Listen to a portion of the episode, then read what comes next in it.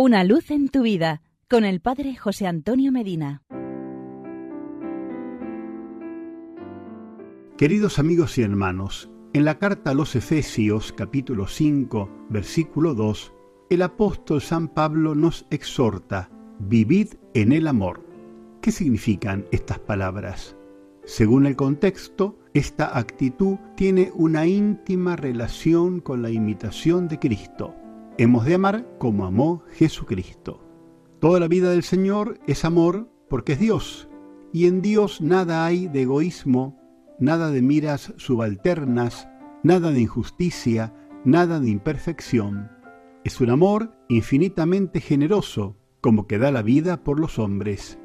Y es el amor más fecundo que existió jamás, puesto que de esa manera salvó a todos los hombres.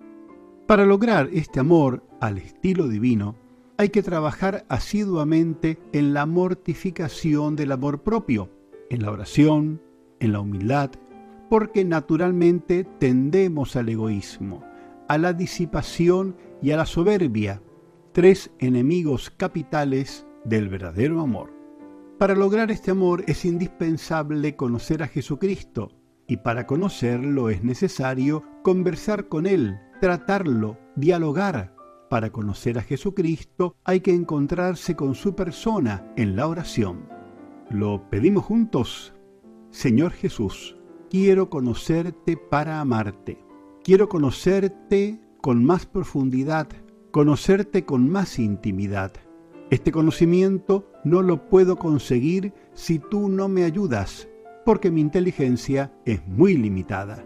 Comprendo que necesito más trato contigo, más oración, más concentración. Me disperso en mil bagatelas, siendo que tú eres la verdad, el camino y la vida.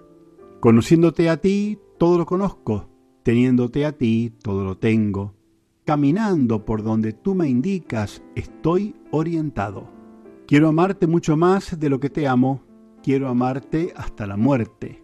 Quiero amarte hasta el heroísmo. Quiero amarte siempre.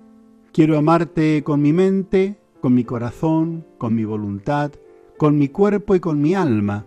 Quiero amarte más que un hijo ama a su padre. Quiero amarte con el amor que te tuvieron todos los santos y santas de la historia. Quiero amarte con el amor que te profesan los ángeles del cielo. Sí, Estoy persuadido de que si no te amo de esta manera, me es imposible proceder con amor respecto de mi prójimo, porque si mi amor no tiene esa tesitura, me dejaré llevar de mi soberbia, de mi egoísmo, de mi sensualidad.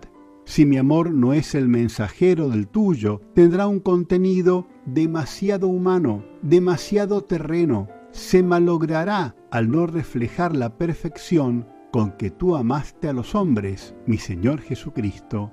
Amén. Pues bien, por aquí va aquello que nos decía el apóstol San Pablo, vivid en el amor. Hasta aquí llegamos por hoy. Será hasta nuestro próximo encuentro. Que Dios te bendiga y la Virgen Santa te proteja. Amén.